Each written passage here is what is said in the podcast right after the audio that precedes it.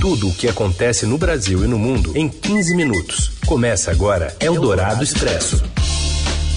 Olá, seja bem-vinda e seja bem-vindo a mais uma edição do Eldorado Expresso, trazendo sempre para você as principais notícias no meio do seu dia, isso se você estiver nos ouvindo neste momento, ao vivo, pelo FM 107,3 da Eldorado, também no nosso aplicativo ou pelo site radioeldorado.com.br. E um alô para você que nos acompanha em podcast em qualquer horário. Eu sou Raíssen Abac e estes são os destaques desta quarta, 13 de julho de 2022. A Câmara tenta concluir hoje a votação da proposta que amplia benefícios sociais a menos de três meses das eleições. O comando da casa mudou a regra e permitiu o registro remoto de presença. Disparada da inflação e falta de correção da tabela do imposto de renda podem fazer trabalhador que ganha um salário mínimo e meio pagar o tributo. E ainda o risco de desabamento de um prédio após um incêndio no centro de São Paulo e o aumento do consumo de álcool e drogas entre adolescentes. Eldorado Expresso tudo o que acontece no Brasil e no mundo em 15 minutos.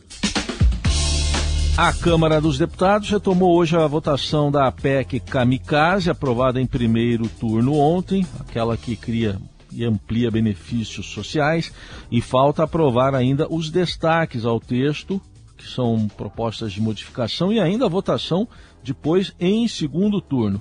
O Yander Porcela, repórter do Estadão, traz as últimas atualizações sobre a votação, direto de Brasília. Boa tarde.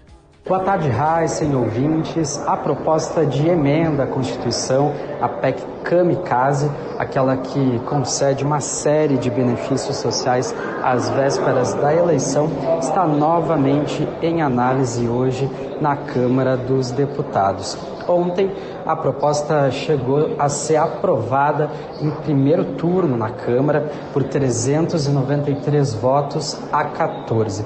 Só que após inconsistências, alguns problemas de internet aqui no Congresso, aqui na Câmara, o presidente Arthur Lira suspendeu a sessão e retomou ela hoje. Ontem o governo também estava tendo dificuldade para garantir o quórum de deputados aqui em Brasília para votar essa proposta.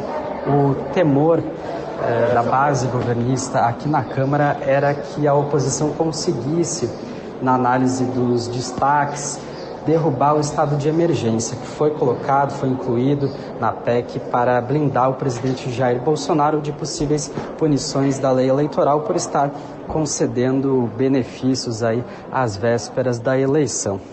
Diante de tudo isso, desses problemas técnicos, na internet, também da dificuldade de garantir o quórum dos parlamentares aqui em Brasília, Lira fez uma manobra hoje e determinou que a votação da PEC Kamikaze será feita de forma virtual, ou seja, os deputados vão poder votar por meio de um aplicativo, não será necessário que eles estejam presencialmente aqui em Brasília, aqui no plenário da Câmara dos Deputados. Ontem à noite, a Polícia Federal chegou a vir à Câmara para apurar o que aconteceu aí na internet. Dois servidores de internet da Câmara caíram. O presidente Arthur Lira, presidente da Câmara, chamou a ocorrência de grave e sem precedentes e pediu então que a PF realizasse essa investigação. Mas a votação hoje então continua. Os deputados estão aí analisando a proposta de emenda à Constituição que prevê um aumento do Auxílio Brasil de 400 reais para 600 reais, além de uma bolsa caminhoneiro e um auxílio gasolina para taxistas. Todas essas medidas valem somente até o final do ano. A oposição acusa o governo de fazer medidas eleitoreiras, mas vai votar a favor porque é, defende os benefícios sociais. Bom, ainda em relação a essa questão da presença dos deputados, o Arthur Lira fez uma manobra mudando a regra para, também para o registro virtual de presença. Esse registro virtual só é permitido às segundas e às sextas-feiras. Hoje é quarta, mas aqui muitos deputados foram embora depois da votação Então, para concluir a votação em primeiro turno e fazer a aprovação da PEC em segundo turno, Arthur Lira fez essa manobra, permitindo também o registro remoto de presença. E a Polícia Federal está na investigação desse problema técnico que aconteceu ontem na votação, impedindo a sua conclusão, e mais cedo, na abertura do dia na Câmara, o presidente da Casa, Arthur Lira, reafirmou que a pane de ontem no sistema de votação não foi normal. O que aconteceu ontem não é fato comum, não é normal, não é corriqueiro e eu espero que jamais aconteça. Nós temos duas empresas contratadas, uma que trabalha aqui e no Senado, e uma segunda de suporte, que a Câmara tem uma e o Senado tem outra. Nós, durante toda a sessão, não conseguimos sequer contato com essas empresas. Os dois sistemas paralelos, diversos e um de suporte ao outro, caíram ao mesmo tempo.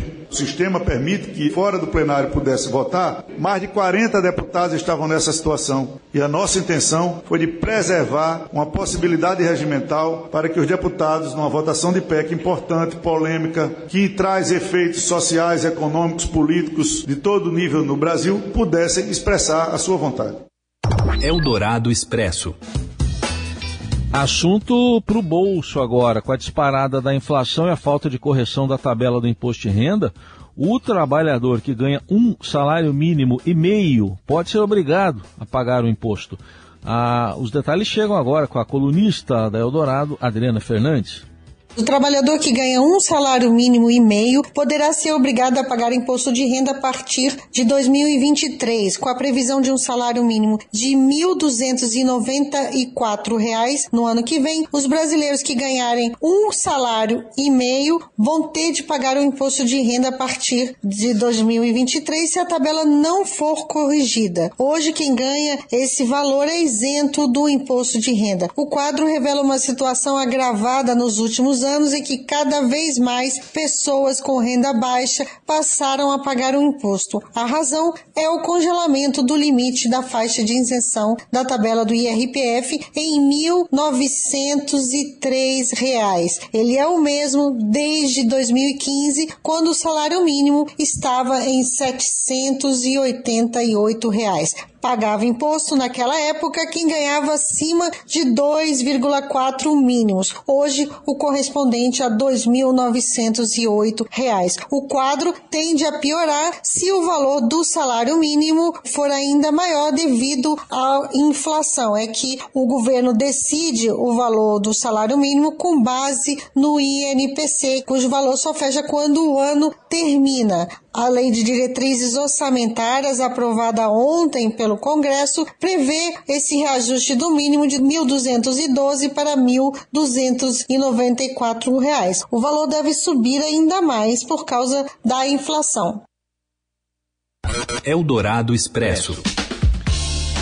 Uma pesquisa indica que o eleitor quer renovação no Congresso, mas não se lembra em quem votou. Detalhes de Brasília, novamente, para onde a gente volta agora com André Schauders. Uma pesquisa de opinião da Genial Quest, encomendada pela Fundação Renova BR, mostrou que a maioria dos eleitores brasileiros quer uma renovação alta no Congresso nas eleições deste ano.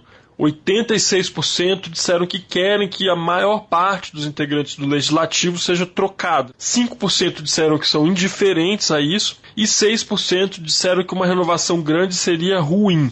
4% não souberam, não responderam. Essa pesquisa da Genial Quest é interessante por vários motivos, inclusive porque ela mostra que a maioria das pessoas não sabe o que faz um deputado federal, por exemplo. 44% disseram que sim sabem o que faz um deputado federal e 55% disseram que não sabem.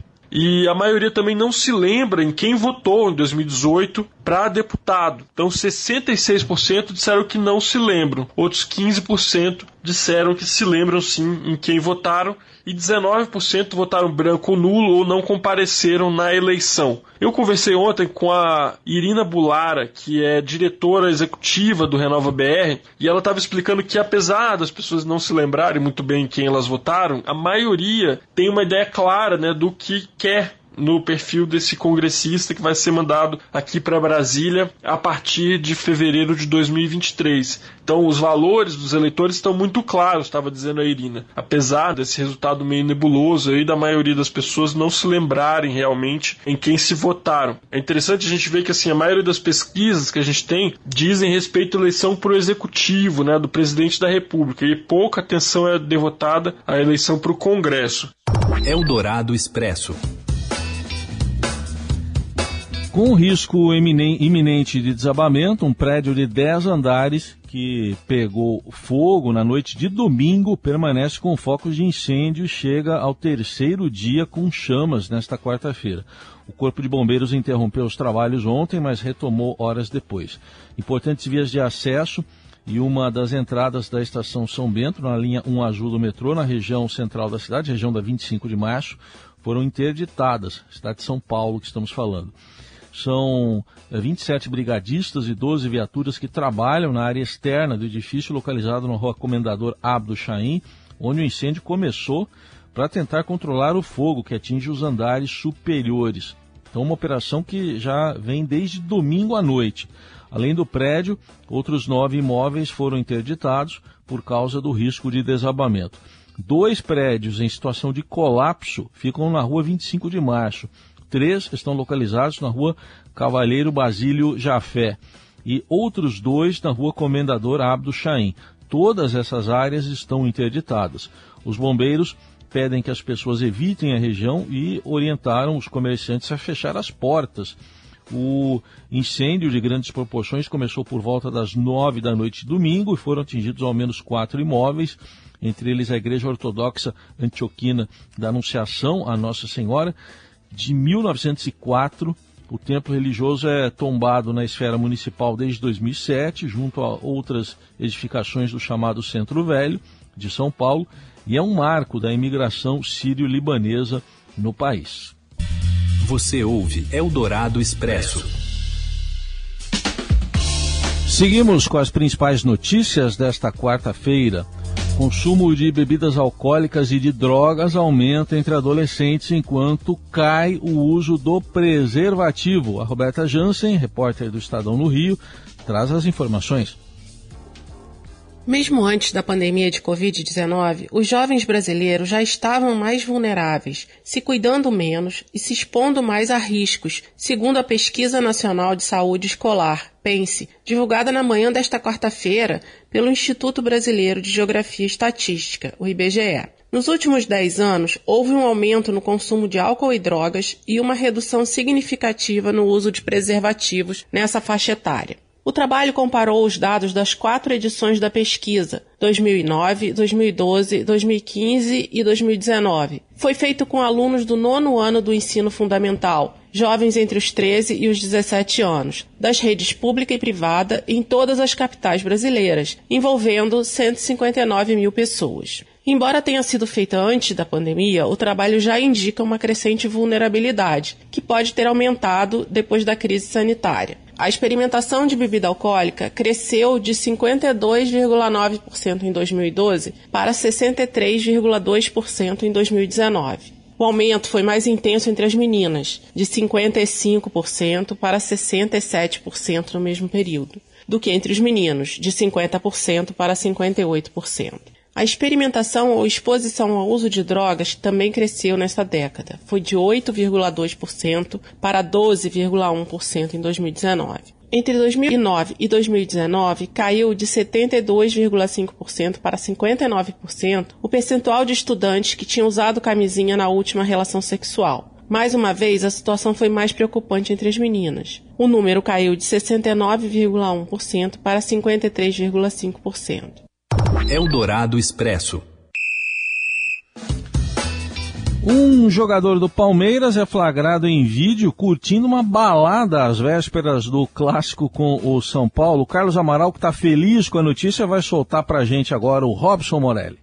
Olá, amigos. Hoje quero falar de Gabriel Veron, garoto da base do Palmeiras, que veio da base, mas que já está no time principal. Veron foi flagrado pela torcida do Palmeiras ou de adversários participando de uma festa, de uma balada, tomando alguma coisa que parecia não ser água na noite, e isso tem prejudicado alguns jogadores do futebol brasileiro. Queria lembrar que o Jô, atacante do Corinthians, teve a mesma situação situação, faltou ao treino no dia seguinte e teve seu contrato rompido com o Corinthians. Verón é um garoto promissor de 19 anos que vinha jogando e vem jogando com o técnico Abel Ferreira mais nessa temporada do que em outras, mas está fora do clube desde o dia 4 porque ele teve um acidente em casa, machucou o pé e precisou levar 11 pontos. Desde então ele tenta se recuperar desse problema e não ajuda Abel Ferreira, não ajuda o Palmeiras, não é escalado para o time. E agora ele é filmado pela torcida participando de uma balada às vésperas de uma partida importante como vai ser amanhã contra o São Paulo, vale vaga para as quartas de final da Copa do Brasil. É um momento delicado, o Palmeiras não vai se manifestar sobre isso neste momento, prefere resolver a situação internamente. O próprio jogador, o Veron, ainda também não se posicionou nas redes sociais. O fato é que é cada vez mais difícil para um atleta profissional ter esse tipo de comportamento, mesmo em suas horas vagas, porque tem muita gente vendo, tem muita gente que talvez não entenda que a vida fora das quatro linhas ela existe e o jogador tem o direito de desfrutar. O torcedor cobrou, o torcedor quer ver os seus jogadores em campo e o Verão vai sofrer talvez algum tipo de represália por parte da torcida torcida em relação a isso. É isso, gente. Falei, um abraço a todos, valeu. Eldorado Expresso.